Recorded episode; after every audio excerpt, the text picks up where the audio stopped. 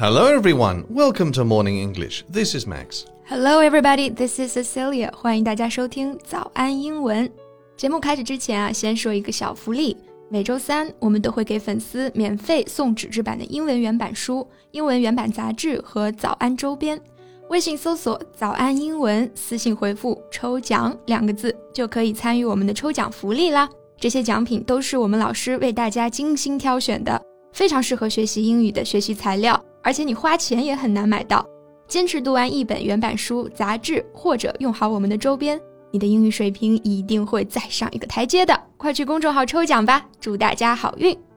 Max，do you have a dream school? Mm, well, I did. Hogwarts. Oh yeah, of course. You're a Harry Potter fan. I am. What about you? Mm, I guess I won't mind going to Hogwarts either. so we would be schoolmates. yeah, only in our dreams. So it is a dream school, literally. Funny.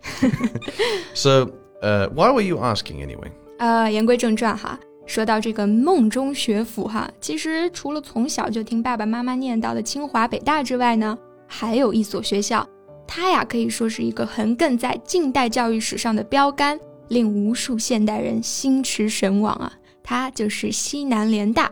So, today we'll be talking about Lianda, the National Southwest Associated University. 嗯，我们今天所有的内容都整理成了文字版的笔记，欢迎大家到微信搜索“早安英文”，私信回复“加油”两个字来领取我们的文字版笔记。Max, do you want to make a brief introduction for the university? Sure. The National Southwest Associated University opened in 1937 and disbanded eight years later in 1945. 嗯，三七年创立，四五年解散的。那解散、散伙，我们就用 disband 这个词。 We know the Second Sino Japanese War, also known as the Anti Japanese War, broke out in 1937. The university was founded in response to the Japanese invasion of northern China. Right.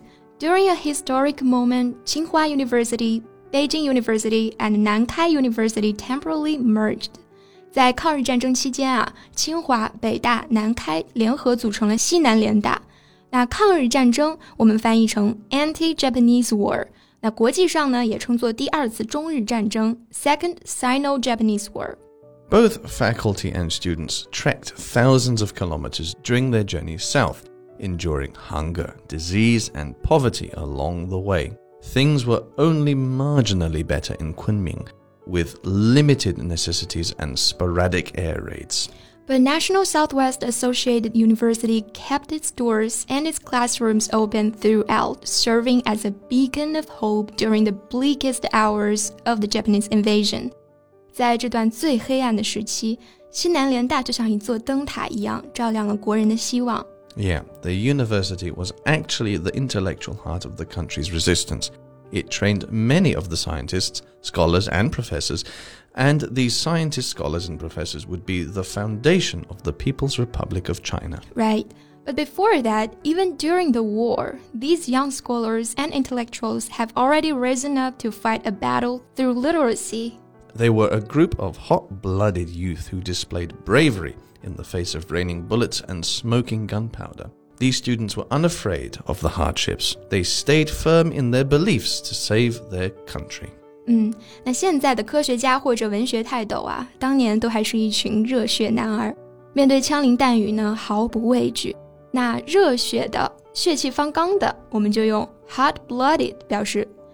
yeah, looking at them, I realized that for young people to study, we should not be constrained by a very specialized field, but think more broadly about things related to the current social circumstances. Although Lianda only operated for eight years in Kunming, it produced a large number of world renowned talents, including two Nobel Prize winners, eight winners of the Two Bombs and One Satellite merit medals, and more than 170 academicians of the Chinese Academy of Science and Chinese Academy of Engineering. 没错，西南联大呢虽然只存在了短短的八年，但是它培育了许多飞升中外的大家。World renowned 就表示享誉世界的、世界闻名的，包括我们的诺贝尔奖得主杨振宁和李政道， 以及被授予两弹一星功勋章的三十二位科学家， 都来自这所他们共同的学府。 Their achievements and consistent pursuit of knowledge really did touch me. Yeah, I myself feel that I have learned a great deal from them. First of all, I'm impressed by their knowledge and spirit. Yeah, I think it's the nourishment that the best university can give students. Yang has said many times in the past that his experience in Kunming profoundly influenced his career and that he would not have been as successful without them. right? And also, I think the university itself is where the East met the West. 西南联大呢，可以说是一个中西方文化交汇的地方。这个呢，本身也是一个很好的滋养。Nourishment 就是滋养、营养的意思。 In addition, I found out these scholars are very sincere and that they are full of goodwill to others. And then there's the spirit of lifelong learning, and they all work and study well into their 90s and their 100s. And that's very rare, right? Oh, by the way, Max, why do you know so much about this university? Well, I've been watching a documentary about it. Oh, that's why. Tell us more about this documentary. Well, it's pretty good.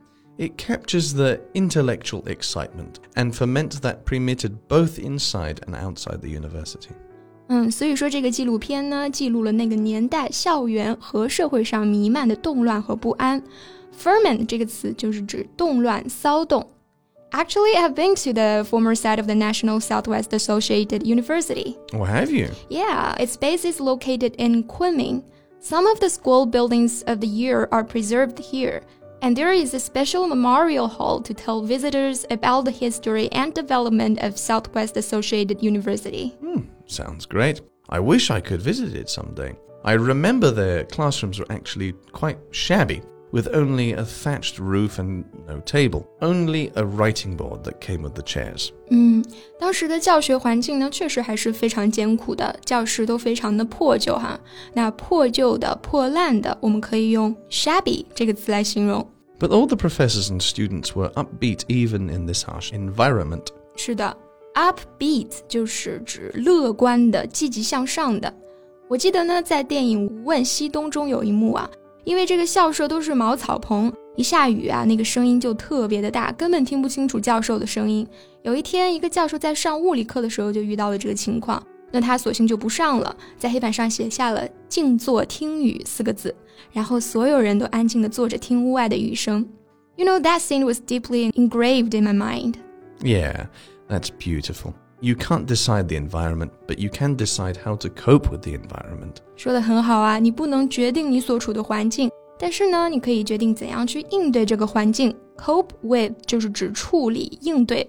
National Southwest Associated University really set a good example for contemporary Chinese universities, and there are many treasured legacies for us to inherit, to cherish, and to share。没错，那最后就以语言学家赵元任给西南联大田的一首歌词作为这期节目的结束哈。这首歌叫做《条条长路去联合大学》。It's a long way to 联合大学。It's a long way to go. It's a long way to 联合大学 to the finest school I know. Goodbye 圣经学院。Farewell 韭菜 Square. It's a long way to Kunming City. But my heart's right there. 虽不能至，心向往之。好了，这期节目就到这里。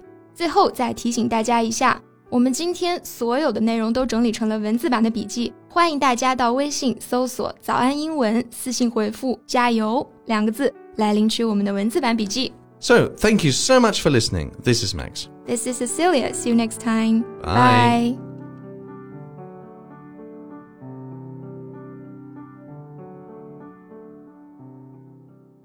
This podcast is from Morning English. 学口语就来早安英文。